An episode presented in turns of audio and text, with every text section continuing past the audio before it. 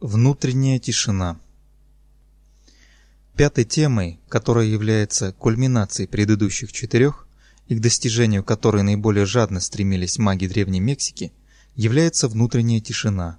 Внутренняя тишина определялась Доном Хуаном как естественное состояние восприятия человека, когда мысли остановлены, и все способности человека функционируют на том уровне сознания, когда повседневный способ познания не работает. Дон Хуан сравнивал внутреннюю тишину с темнотой, поскольку человеческое восприятие, лишенное своего обычного спутника, внутреннего диалога, то есть безмолвного словесного выражения процесса познания, падает в нечто, напоминающее темную яму. Тело функционирует как обычно, но сознание обостряется. Решения мгновенны, и они словно рождаются от знания особого рода, лишенного мыслей и слов.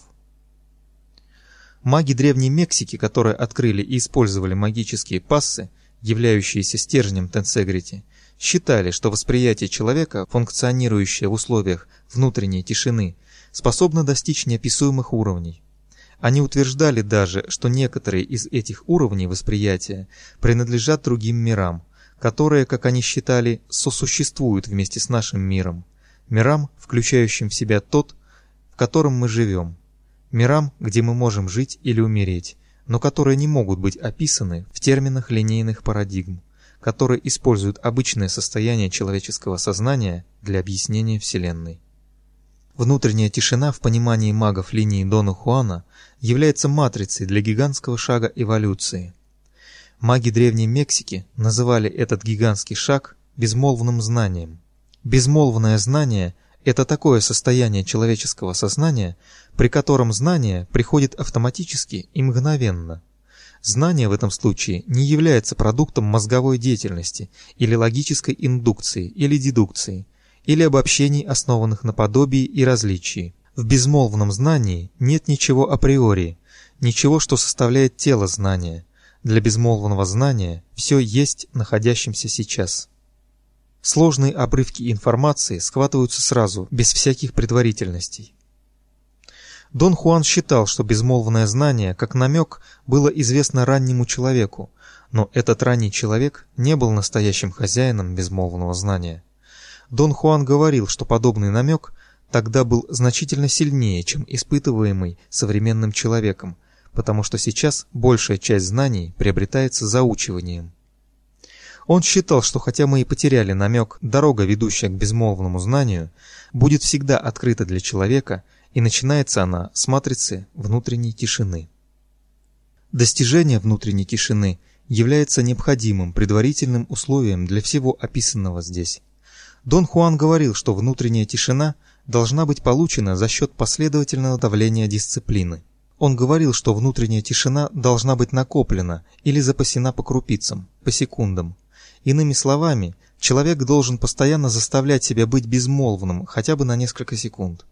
Дон Хуан говорил, что если человек будет упорным, то упорство преодолеет привычку, и тогда человек подойдет к тому порогу, когда начнет накапливать секунды и минуты, но этот порог для каждого различен. Например, если для кого-либо порог внутренней тишины составляет 10 минут, то как только эта отметка достигнута, внутренняя тишина появляется сама по себе – другими словами, по собственному желанию. Нет возможности узнать заранее, каков порог у отдельно взятого человека. Это узнается с практикой. Расскажу о себе. Следуя наставлениям Дона Хуана, я упорно заставлял себя оставаться в тишине, и однажды, идя по территории UCLA, Университета Лос-Анджелес, Калифорния, с факультета антропологии в кафетерий, я достиг своего таинственного порога. Я знал, что достиг его, потому что в одно мгновение испытал нечто, о чем мне подробно говорил Дон Хуан. Он называл это остановкой мира. В одно мгновение мир перестал быть тем, чем он был. Он остановился. И впервые в жизни я осознал, что вижу энергию так, как она течет во Вселенной. Я сел на каменную ступеньку. Я знал, что там, где я сидел, были каменные ступеньки.